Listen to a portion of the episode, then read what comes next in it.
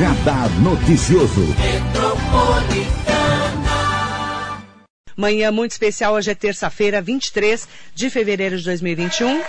Vamos falar sobre saúde com o especialista em gestão de saúde, Theo Cusatz. Bom dia, Theo. Bom dia, Marilei. Muito bom dia a todos os ouvintes que estão nos acompanhando. Uma ótima semana a todos. Muita proteção, muito cuidado. Muito cuidado, principalmente agora em que nós temos aí amanhã um novo anúncio do governador João Dória, do governo do estado de São Paulo, porque pode ser colocado o toque de recolher em São Paulo principalmente na região metropolitana, porque em várias partes já do interior nós estamos com restrições já eh, em relação à Covid-19. Theo, tem números aí que mostram recorde de lotação nas UTIs de São Paulo. Marley, essa é uma, é uma preocupação, infelizmente é, nós temos que falar disso né, né hoje, a gente tem tentado é, buscar informações novas, é, tudo que é de novidade é referente à pandemia. Estamos batendo um aniversário de um ano falando disso.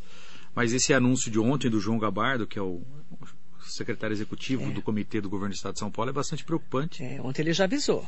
Quarta-feira vamos ter restrições em São Paulo. Sim. E aí, nós temos várias cidades, eu estava fazendo um levantamento aqui com o Theo, vou dar alguns exemplos. São Bernardo do Campo, que é aqui no ABC, fez toque de recolher das 22 horas às 5 da manhã. Tivemos Paraíba, Bahia, Uberlândia, Minas Gerais, é, várias cidades que estão com índices muito altos. Para a gente ter uma ideia, os dados apontam 28.250 mil é, novas internações só em São Paulo. E a região metropolitana, é claro, né, que acaba também nessa lotação é, sofrendo os impactos da Covid-19. É preocupante, né? Marilei, é bastante preocupante é, e, e é, representa algum, alguns descuidados que, que a gente acaba tendo com essa é. sensação da vacina, que ainda vai demorar um pouquinho, infelizmente, para chegar para todos. É, é, um percentual bastante baixo é, de pessoas vacinadas. as aglomerações foram notícias aí nos últimos 10 dias é. com bastante intensidade. E o reflexo é isso. O que preocupa, Marilei, e a gente não tem respostas, e é isso que angustia, é, por que tanta gente na UTI? É, é, a nova variante, não é a nova variante? Está é, estudando qual o tipo de vírus de todos os casos que vão uhum. acabam resultando em internações de UTI? Então, a, esse aumento, é, imagina no estado de São Paulo, que é um estado preparado, é, deixa a gente bastante alerta, bastante preocupado.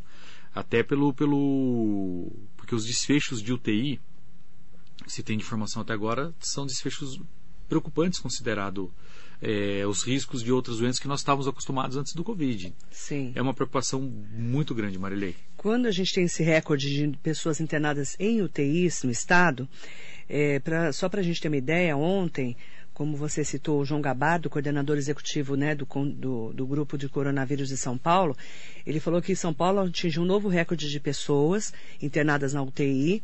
Só para a gente ter uma ideia, durante a entrevista coletiva falando da pandemia ontem, ele teve um recorde histórico de 6.410 pessoas internadas em UTIs no estado, só registrado ontem. Uhum. Então é muita gente é, que está com Covid e que precisa realmente da UTI. Sim, sim. E aí, quando você tem uma superlotação, não tem como você abrir novas UTIs. É, é difícil. As UTIs abrirem em formato de hospital de campanha é possível, é, de uma maneira provisória mas não é o, não é o ideal, né? Tem toda a estrutura de contaminação.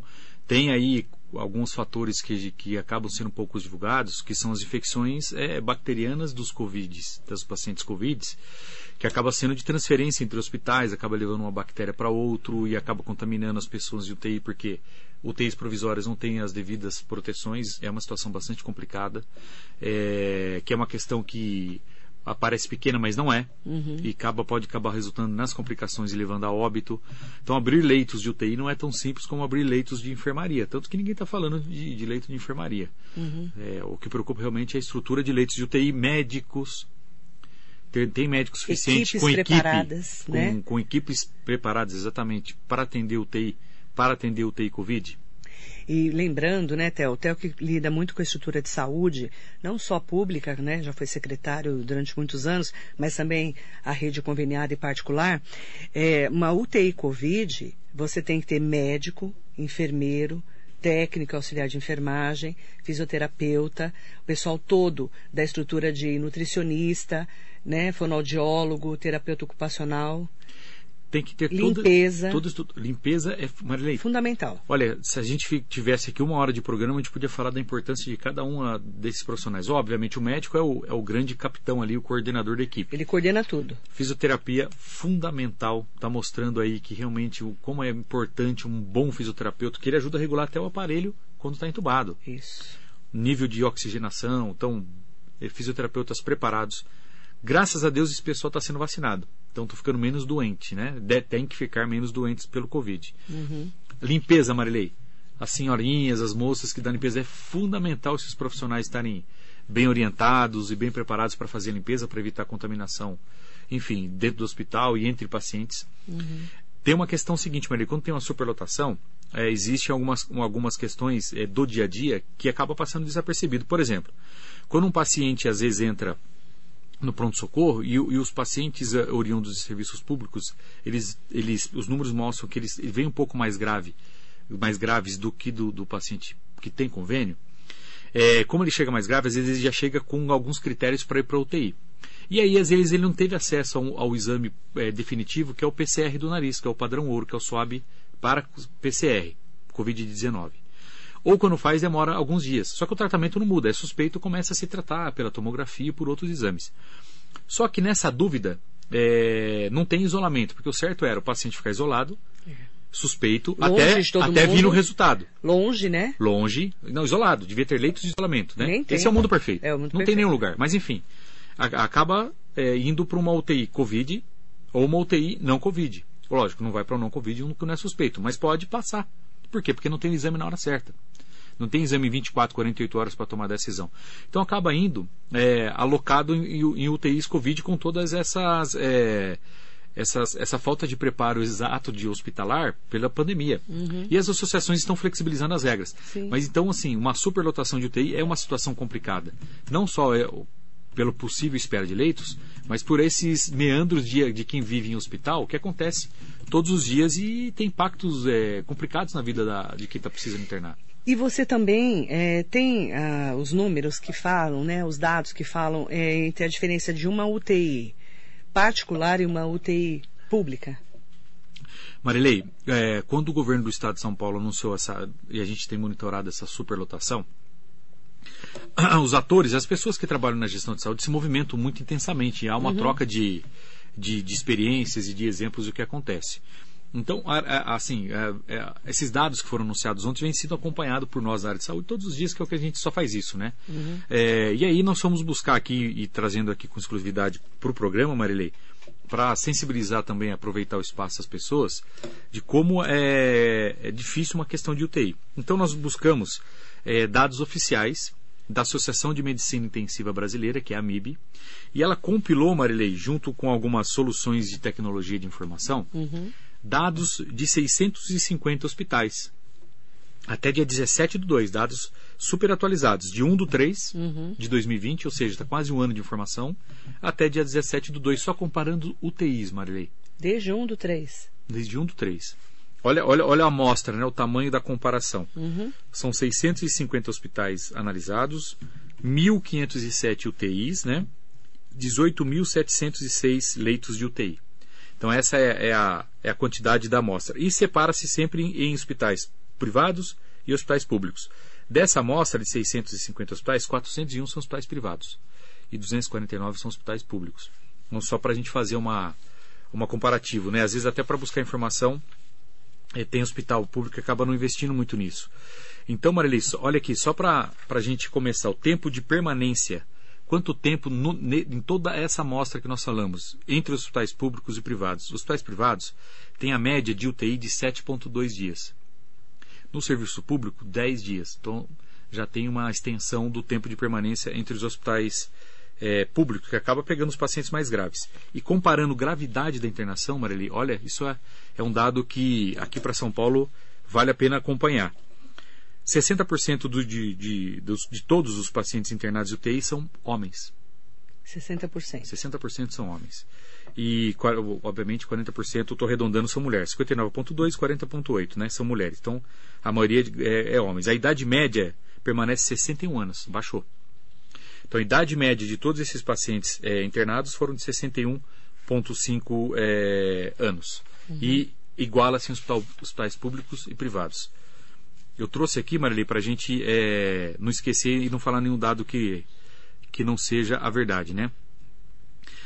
Comorbidades, Marilei. Ah, o que, que é comorbidade? São aquelas doenças que acometem as pessoas que pegaram Covid que tem fator de, de gravidade. Uma diabetes descompensada, uma hipertensão, um problema renal, um tratamento com imunossupressor. Nos hospitais privados, 32, 33% dos pacientes tinham comorbidades.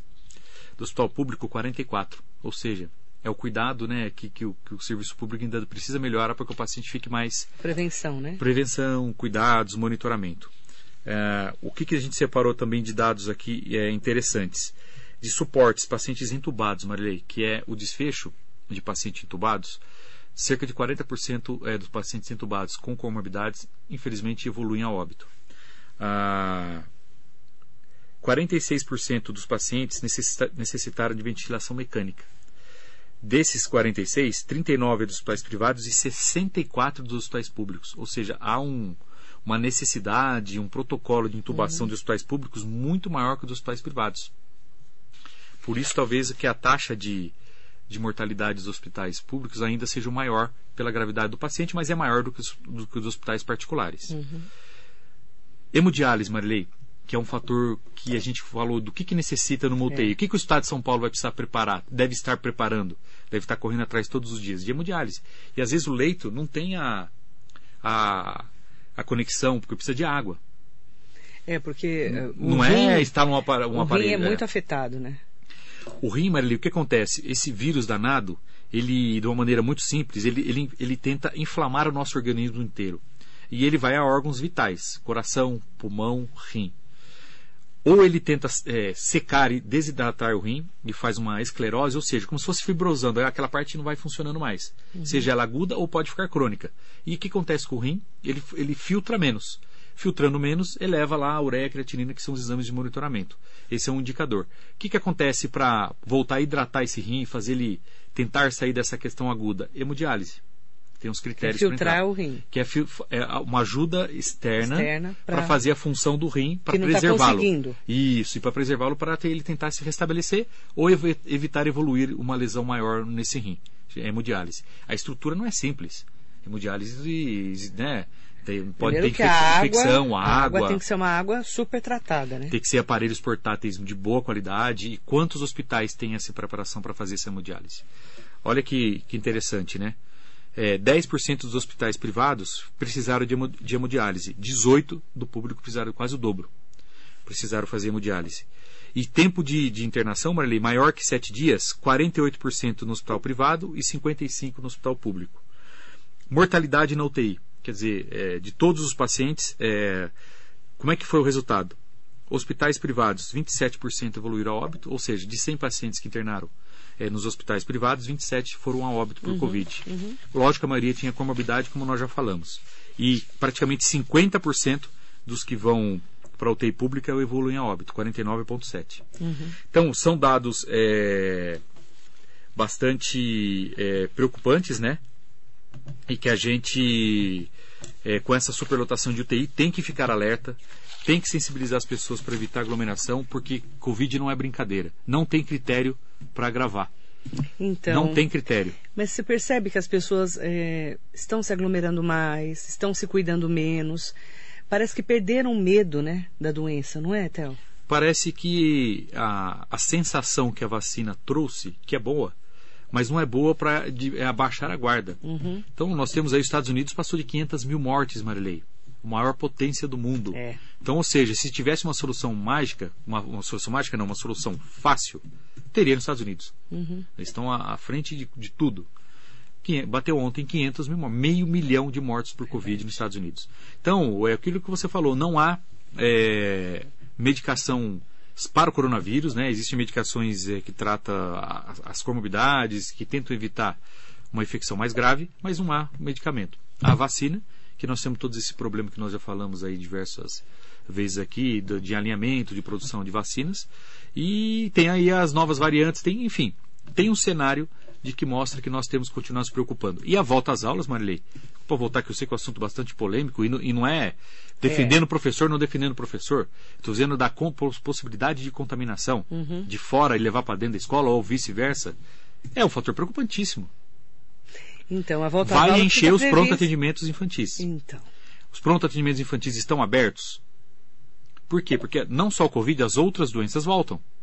A criança vai para a escola, a mortalidade infantil vai baixar. A, a, por quê? Porque as crianças estão dentro de casa, estão ficando menos doentes. É óbvio, vai para a escola, se mistura, que é normal da, na, da do ser humano, fica mais doente. não é só vírus, é bactéria, protozoário, fungo. Fungo, fica doente, por Tudo. qualquer outra coisa. Enfim, as vacinações estão em dia das crianças ou não, pode, né, enfim, vão voltar os super atendimentos, os Uhum. outros atendimentos. Volta os outros atendimentos, o que, que acontece, Marilene? Todo mundo se aglomera no pronto-socorro. Era só passar na frente da Santa Casa ontem. É, estava Pronto-socorro lotado. tava lotado. Tava, eu passei lá. E isso é consequência de mais contaminação. Por isso que eh, vários professores, as entidades, sindicatos são contra o retorno às aulas agora em março. Mas, se continuarmos com esses recordes de internações, principalmente de UTI, pelo jeito não podemos, não vamos poder voltar, Theo. Muito difícil. Difícil, né? A gente entende, eu tenho filha pequena, eu tenho um conflito disso até dentro de casa, porque quem tá, a mãe que fica sabe da angústia que a filha tá, É. né, que os filhos da gente acaba desenvolvendo. Mas, infelizmente, não tem como dar certo voltar dessa maneira sem estar todo mundo vacinado. Então, essa, essa é a pergunta. Quando nós vamos ter vacina? Principalmente, a gente fala, né, para os grupos de risco. Eh, a gente sabe que médicos e o pessoal da linha de frente, enfermeiros, técnicos, auxiliares de enfermagem, fisioterapeutas, quem está lidando com a doença já conseguiram tomar. Pelo menos a grande maioria Sim. nos vários lugares. Sim. Mas e os outros? Né? Sim. Os idosos, por exemplo. A gente estava no 90 mais, depois de 85 mais, tem cidade que conseguiu eh, já imunizar dos 80 mais, eh, os idosos. Tem cidade que não conseguiu porque faltou vacina. Sim. Não é isso? É, ontem, inclusive, eu estava com o, o prefeito Rodrigo Axuxa de Suzano, Marilei, e lá vai tentar, já se dependendo da quantidade, começar a vacinar de 80 a 75. Já, já é um avanço, né? Está terminando a segunda dose para os profissionais de saúde, mas já, já vai tentar baixar um pouquinho, que aí começa a pegar as grandes massas. Agora, não é com, com, com um idoso de 90, de 85 que os, que os, que os netos ficam é, quando vai para a escola e moram juntos, ou acaba o, o, o, o pai trabalhar, o vô e a avó cuidando. São o- os mais novinhos, né, os de 80, 75, enfim, 60, 70. Esses que podem ser contaminados eventualmente aí numa, numa volta às horas, com todos os critérios, Marley, porque é impossível controlar a criança. Não dá. Então ele se protege dentro da sala de aula e depois tem 15 minutos de, de playground. De que, que adianta? Tudo que, que cuidou na sala de aula vão brincar e vão, e vão, e vão um, um passar para o outro. Então, agora eh, nós temos, estamos aguardando essa. Eles estavam analisando os dados no final de semana. Ontem o Gabardo falou disso, né? Eles estavam analisando. Hoje eles iam sentar numa reunião com, com o pessoal do Covid, né? O pessoal todo que trabalha nesse, no governo do estado, em todas as, as esferas, especialmente região metropolitana e capital. E eles amanhã fazem esse anúncio. A gente que está acompanhando de perto é, toda essa movimentação, inclusive Araraquara, que teve uma variante que chegou em Araraquara, teve que fazer lockdown de todo mundo. Eu tenho uma conhecida de Araraquara, que é uma senhora já, também falando do, do- da preocupação e do desespero das pessoas de lá, porque o sistema entrou em colapso de saúde, que é no interior de São Paulo. Agora, São Bernardo do Campo, que é aqui do lado, no ABC, já decretou toque de recolher para conter a Covid-19. Olha, aqui do lado, hein? Né? Aqui do lado. Cidade então, grande, preparada. é, São Bernardo é uma cidade enorme, né? A Prefeitura de São Bernardo anunciou que vai decretar toque de recolher na cidade a partir de sábado, entre 22 horas e 5 da manhã. A gestão do prefeito Orlando Morando do PSDB, que não detalhou como vai ser a fiscalização e quem poderá estar nas ruas, também disse na tarde de ontem que o início da volta às aulas foi suspenso do dia 1 de março Aí. São para. Bernardo. É, aí co- colocaram para o dia 15 de março. Mas se continuar assim, São Bernardo, ali é tudo colado, né, gente? O ABC, D, né? Uhum. São Ber- Santo André, São Bernardo, São Caetano, Diadema, ali você tem Mauá, tudo pertinho, tamo né? Ribeirão também, Pires, né? É. aí você já chega em Suzano, Suzano, é. né? Então essa é a grande preocupação. Falando em preocupação, Ontem, o deputado Marco Bertoli veio aqui na Rádio Metropolitana conceder uma entrevista e ele falou da reunião que eles teriam, o, não só o deputado, mas também o prefeito de Mogi das Cruzes, Caio Cunha, junto com os vereadores presidente da Câmara, o vereador Otto Rezende, os vereadores do PSD, né? Que são Bigêmeos e também o vereador Edson Santos, que foram para essa reunião. E aí, o doutor Henrique Naufel, também secretário municipal de saúde, eles foram apresentar a financeira, né, a necessidade financeira correspondente aos leitos de Covid-19 e as necessidades de aumento de leitos na região do Alto Tietê ao secretário de Estado, Jean Gorenstein. O secretário de Estado da Saúde atendeu, né, o deputado, o prefeito e vereadores e o secretário de Saúde. E também é, o próprio prefeito Caio Cunha depois postou que aproveitaram para compartilhar a situação em que se encontra a Santa Casa após o fechamento do atendimento do Hospital Luzia de Pinho Melo, por isso que a Santa Casa está tão cheia, as UPAs e também os pronto atendimentos da cidade de Mogi das Cruzes. A, a, eu tentei falar com o deputado ontem, né? A gente não conseguiu falar com ele ontem. E hoje de manhã a gente queria que ele entrasse no ar, mas ele está voando para Brasília. Então a gente não conseguiu falar com o deputado. Mas o presidente da Câmara, o vereador Otto Rezende, conversou com a gente. Ele é médico, né? Ele é presidente da Câmara de Mogi. Ele falou sobre a importância da reunião que aconteceu ontem em São Paulo. Vamos ouvir o Otto Rezende. Vamos, mate 013, Marcelo. Presta atenção. É, então, tá lá no seu WhatsApp, querido. Obrigada, viu? Vamos lá. Nós vamos falar com o Otto Rezende, que é o presidente da Câmara.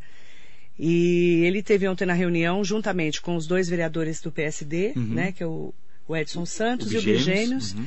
E ontem o próprio prefeito Caio Cunha anunciou nas redes sociais dele sobre essa reunião com o doutor Henrique Naufel também. Além do problema financeiro, Theo, uhum. que teve um aporte financeiro do governo federal, Sim, a gente acompanha, tenso, né? bem grande, uhum. desde o ano passado, e depois teve um aporte do governo estadual. Só que o que está acontecendo aqui em Mogi das Cruzes? Falando de Mogi por causa do Luzia de Pinho Melo. Nós anunciamos né, o fechamento do pronto-socorro do Luzia de Pinho Melo e o pronto-socorro fechado aumentou o número de atendimentos para Santa Casa, uhum. nos pronto-atendimentos da cidade e nas UPAs. Eu ainda não, não, peguei esse monitoramento especificamente com o doutor Henrique Naufel, né, que é o secretário de saúde de Mogi, mas claro que o aporte precisa ser feito também pelo governo do estado.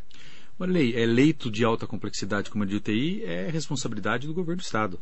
É, Isso porque o, o Hospital de Brás Cubas virou Covid. Mogi né? tem, a, a, a, tem a, a, como se diz, o privilégio de ter um hospital dele, municipal. Então, é, Mogi ainda pode ajudar aí com, com os leitos de, de, de Covid, né? Que é municipal, tem que ser para a população, óbvio. Que o CROSS acaba interferindo. Tem um repasse que é pequeno do governo do estado para o hospital municipal, que não sei se continua no mesmo valor ou não, que o governo do estado pode ajudar. E outra, tem o Luzia Marilei, é, que deve ter leitos de, de, assim, preparados de UTI prontos para abrir. Com a diminuição do pronto-socorro, lá embaixo tinham, tem, deve, deve existir. Uma ala. Uma ala que, que funcionava como semi-intensiva, para subir para UTI, não me recordo o nome que era dado, que são é características de leitos de UTI. Então, dá para o governo do estado dar uma resposta rápida, né? Já que fechou para um socorro esperado, a gente falou aqui diversas vezes, né? Parecia que tinha uma analgesia. Que não na, é o momento. Não era o momento né? de fechar, nem, né? uma anestesia geral. E detalhe, aumentou o número de pessoas atendidas no pronto-socorro da Santa Casa. Uhum. A pessoa entrou no pronto-socorro, que é a prefeitura que que tem que subsidiar, subsidiar a prefeitura que paga o pronto-socorro. Só que quando a pessoa está passando mal, vai para Santa Casa, certo? quando tem que internar. Aí, Marília, esse é o problema. Pessoa que procura um pronto-socorro e precisa internar, e isso foi ignorado, parece, nessa questão do fechamento do pronto-socorro do Luzia, que não é muito, não é pouco, é mais, deve ser mais de 10% de quem procura, é muito, muita coisa. Ela fica esperando vaga do hospital. É o cross, as UPAs, deve ficar com o paciente agora. Tenho certeza, deve ter vários exemplos mais de um, dois, três dias, que não é função da UPA, esperando vaga hospitalar. Santa Casa, mesma coisa. E aí mistura quem é suspeito de Covid e quem não é. E, e esse é a maior contaminação ali, né? Todo mundo junto. Não tem jeito. E detalhe. E vai sobrecarregar. Por quê? Porque as pessoas, com a sensação de que estão voltando ao normal, acaba. É, tem, deve ter pessoa com piora da doença em casa e acaba voltando a procurar as unidades de saúde. E isso vai, vai criar uma superlotação. O governo do estado, além de fechar o pronto-socorro né, de porta aberta do Luzia de Pinho Melo, tirou 12% da Santa Casa, de todas as Santas Casas. E aí como é que você paga essa conta? E fora de hora, né? Assim, a gente entende a questão financeira, a responsabilidade que, que, que o governador deve ter, que um presidente da República tem. Mas nós estamos no meio da pandemia. sabe? É, assim, saúde não, é prioridade. Ah, você só faz saúde, só, só, só puxa a sardinha para saúde. Se perder a saúde, você saúde, faz o quê? Não tem o que fazer. Fora de hora. Inacreditável, Marilei.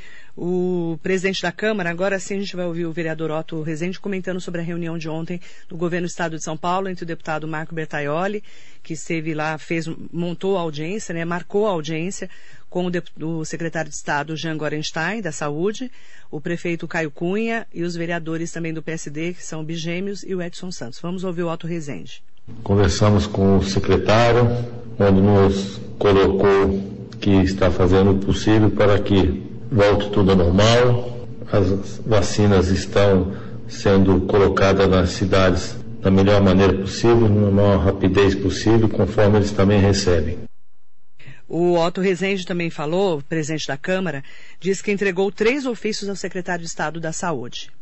Deixei lá um, três ofícios, um para a abertura do Hospital Dr. Arnaldo, que é um hospital situado aqui no bairro de Jundiapeba, um hospital do estado, para que a gente possa ter alguns equipamentos da região que voltem ao normal. Por exemplo, a Santa Casa de Mogi das Cruzes está com uma ala ocupada para a Covid, um andar inteiro, e a gente sabe que ali só eram pessoas pacientes da ortopedia. Então a gente precisa voltar com os procedimentos cirúrgicos da ortopedia e precisa para isso liberar esse andar. Então uma das propostas que nós colocamos é reativar o Hospital Doutor Arnaldo para Covid na área, ala nova, sem prejudicar o Hospital Doutor Arnaldo, para que a gente possa começar a liberar esse né, ortopedia Santa Casa. Coloquei também que precisamos ter alguns ambulatórios de especialidades, é, ambulatório pós-Covid na cidade de Mogi das Cruzes, hospital pós-Covid, a gente sabe que as pessoas, um quarto das pessoas tem sequelas até morte após ser internado ou entubado por essa doença, essa pandemia, Covid-19. Então nós precisamos aí um ambulatório de especialidade pós-Covid. Solicitei também um ambulatório de especialidade na área de endocrinologia, porque em Mogi das Cruzes tem eh, muitos pacientes diabéticos tipo 1 que tomam insulina e a gente precisa de uma, um ambulatório para poder atender uma proporção maior de pacientes. A mesma coisa com cardiologia. É, o deputado Betaioli, como sempre, se colocou à disposição da secretaria para ajudar com o governo federal. O vereador Otto Rezende, presidente da Câmara, que é médico, que tem falado desde o ano passado, no começo da pandemia, sobre a importância do doutor Arnaldo Pesus Cavalcante virar uma retaguarda, né, Théo?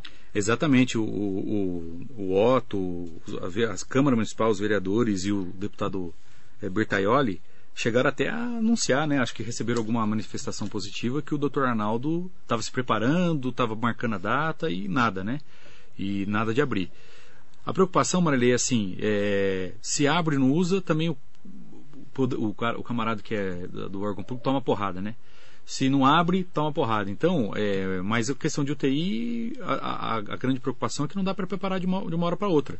Mas volto a dizer, tanto o Arnaldo como no Luzia são equipamentos do Estado que têm espaço hoje para abrir leitos de UTI. Eu já Sabe o que acho que vale a pena, Marilei? Talvez uma sugestão?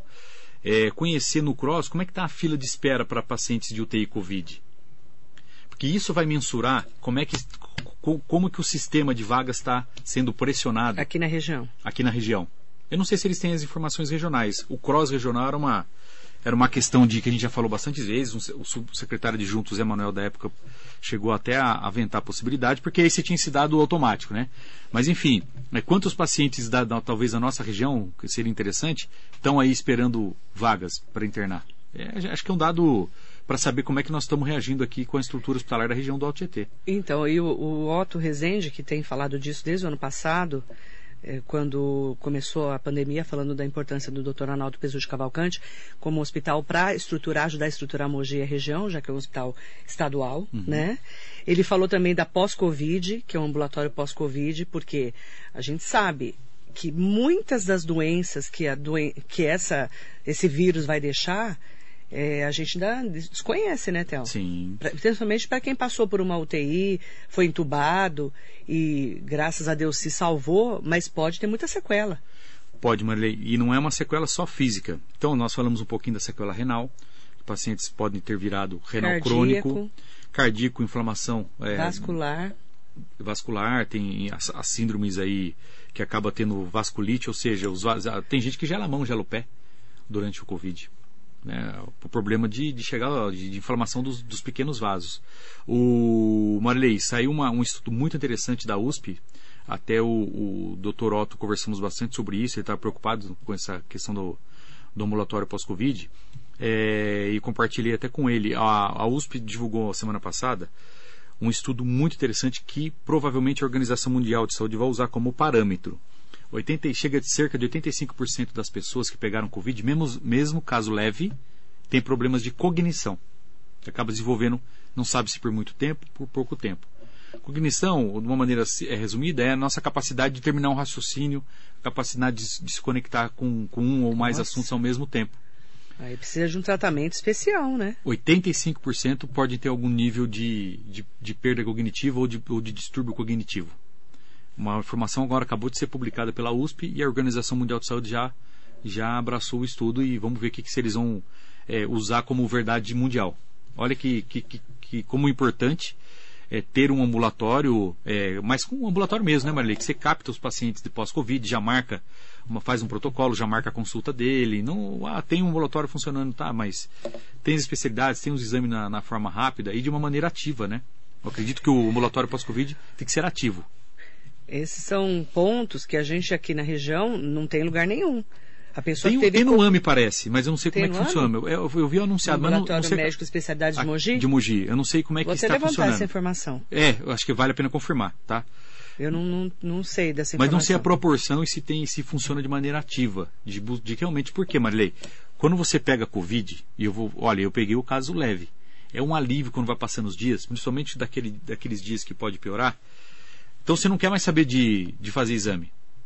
E tem que ser o contrário. A- a- o poder público e o privado também, os planos de saúde têm que se preocupar com isso. Não estou vendo o plano de saúde se movimentar nisso, não. É, principalmente os pequenos, né, que, que não querem dar estrutura nenhuma, é, de pegar o seu paciente que pegou Covid e cuidar dele. Falar, olha, eu estou marcando uma consulta para você, óbvio, ninguém obriga ninguém a ir em lugar algum.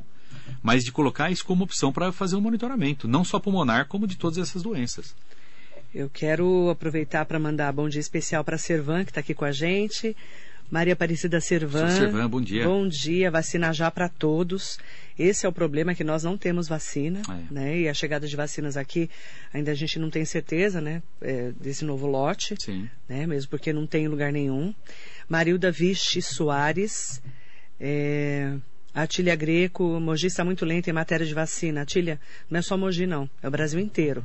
Porque não compraram no devido momento que deveria comprar. Na verdade, foi isso que aconteceu, né? O Bolsonaro, Sim. o presidente, nesse, nesse quesito, ele errou, né? Não é as prefeituras que, que, conseguem a vacina, é ele espera do governo estadual e governo federal.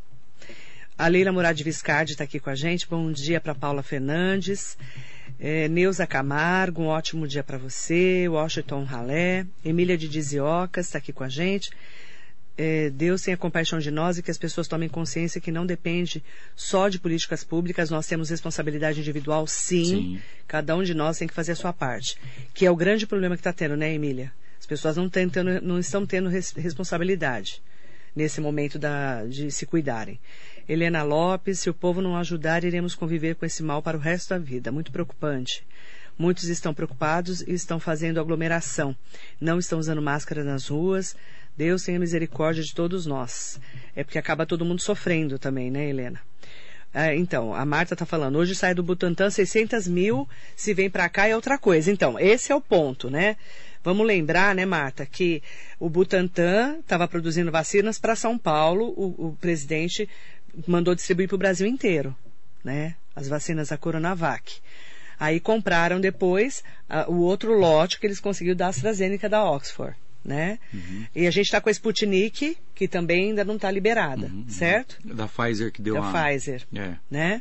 E aí a gente não sabe É. para onde vão essas do Butantan que vão estar prontas. Parece que são 3 milhões e 400 mil doses. É que o governo, existe alguma relação, Marilei, do governo federal com o Butantan, referente até a pagamento de custeio? Sim, sim. Então, é, aí fica aquela questão política, né? Um É. se, apo- se apodera do Butantan como se fosse do Estado de São Paulo, Exatamente. mas o governo federal tem também é, ajuda, ajuda no investimento. Sim. E o Ministério da Saúde ele tem predominância de, da, do Programa Nacional de Vacinação. Mas a inicia- iniciativa, sim, é do governo do Estado de São Paulo, sim, é do Butantan, que tem esse DNA de fazer vacina. Mas acho que não são 600 mil, são 3,4 milhões. E o governo federal acaba captando tudo, mas acredito que aquela parcela do governo estadual já fica aqui. Certo. Maria das Dores Ferreira Novaes, bom dia. Bom dia também para Mara Navarini. Aproveitar para mandar bom dia para Ademir Souza. Ele mandou assim, o Ademir. Bom dia, Marilei e Altel. Por que não ampliam os postos de saúde para 24 horas nesse momento de lotação da Santa Casa e outros postos, principalmente nos distritos? Já aliviaria a sobrecarga de trabalho na Santa Casa. Ademir, o problema é dinheiro, não é, Tel? É dinheiro. E Mogi, Ademir, é, primeiro bom dia. É, Mogi já tem bastante pronto atendimento. São sete. é, sete custeados pela prefeitura. UPA e pronto atendimento. Entre pronto atendimentos, ó, eu vou lembrar de cabeça aqui. É, UPA do Rodeio. cê- começando de Jundiapeba para cá. Ah, a UPA tá. de Jundiapeba, que era Jundiapeba. o 24 horas de Jundiapeba. Aí você vai o 24 horas do Jardim Universo. Aí você vai para a UPA do Oropó. Aí você vai para o Hospital Municipal, que tem o 24, não tem mais o PA infantil, mas tem o 24 horas. Aí você tem o 24 horas é, da Santa Casa, PS. Você tem a UPA do Rodeio. E você tem o Pro Criança. Para criança, 24 horas. Então, assim, já tem unidades de Estrutura. pronto atendimento o suficiente para Mogi. Se Mogi abrir, lógico, tudo que saúde, que tem uma fórmula que ninguém conhece na saúde, tudo que você abre enche. Principalmente pronto atendimento, que o brasileiro é muito acostumado ir em pronto atendimento. O que precisa é, é um plano regional mesmo, não é só Mogi abrir, ficar abrindo unidades, não. O grande erro, na minha humilde percepção, é ter fechado o pronto-socorro do, do Luzia e cortar a vaga de Santa Casa e não ter ido lá fazer uma passeata e um esper, espernear para reverter. Eu acho que agora passar a conta para a cidade é, é fácil, né? É, aí não dá para pagar essa conta, não. Lembrando que o pronto-socorro do Luzia era regional. Ah, mas 60, 70% era Mogi. Tá, mas tinha 30, 40 que não era. Doutor Alcelino está aqui com a gente. O UTI sempre foi 100% lotado e continua. O número de vagas é sempre o mesmo. E a gente está se virando, né? Na Verdade. verdade, a única coisa que tem de Sempre novidade... faltou vaga de UTI, sempre tem problema de é, UTI, é. É isso que eu ia falar, a gente sempre falou sobre isso. Só que é, o Hospital de Brás Cubas, que virou uma referência, acabou tendo que ampliar Uhum. Sim. com toda a estrutura, Sua né, estrutura para isso, né? Não sei se está com 30 ou 40 leis de UTI, é bastante coisa. Bastante, bastante. Nossa, né? Então, assim, n- não dá para Só que pagar também não tem milagre, né, Marilei? É. Você tira outras coisas para fazer Covid, então você para de atender outras coisas, né? Exatamente. Esse é o ponto. É, mandar bom dia para todo mundo que nos acompanha, agradecer a todas as pessoas que estão conversando aqui com a gente, mandando suas opiniões e também é, com essa preocupação, né, de que amanhã a gente vai ter novas restrições, porque infelizmente, como disse a Helena Lopes, a gente, é, muita gente não colabora. É verdade. Queria que você deixasse uma mensagem aqui hoje, Theo. Eu acho que é isso. A- as- os, os sinais, as informações são postas para que nós possamos pensar, não só para a gente escutar. Então, eu acho que o que cada um de nós podemos levar, quem está nos assistindo ou ouvindo, levar para dentro de casa, para os vizinhos, o cuidado individual. O cuidado de, de, de, de lavar as mãos, de proteger, de usar máscara e usar corretamente a máscara, evitar as aglomerações e tentar sempre sensibilizar no, no seu meio de convivência as pessoas, por mais que nós estejamos eh, sobrecarregados emocionalmente, de não poder ver um pai, ou quando vê, ficar com medo de ter passado a doença. É, a gente entende quanto é difícil, mas o mais difícil, gente, é, é depois explicar que numa vacilada consciente a gente acaba contaminando um ente querido que se não é nosso é de alguém. É isso mesmo. Então acredito que multiplicar isso seja, Marilei, a nossa, a no- o nosso pedido da semana e que sirva para nós, sirva para todos eh, que estão ao nosso redor, é, cuidar mais dessa fase importante. Nós nunca chegamos, se eu me recordo, no estado de São Paulo, a uma preocupação tão grande de sobrecarregar leitos de UTI no estado de São Paulo. Não. Então a, a vacina ainda é muito pequeno o resultado dela para a gente poder faz- eh, como se diz, eh, tomar esse, esse descuidado que nós estamos eh, com, essa, com essa rotina agora. Então essa é a, a minha mensagem, Marilei. Obrigada, Theo. Obrigado a você, Marilei. Toda terça-feira a gente fala sobre saúde, né? Na verdade, sempre aqui no Radar Noticioso, mas dado- os dados sempre muito atuais que o Theo acompanha de perto, principalmente nesse momento de pandemia. Obrigada e muito bom dia.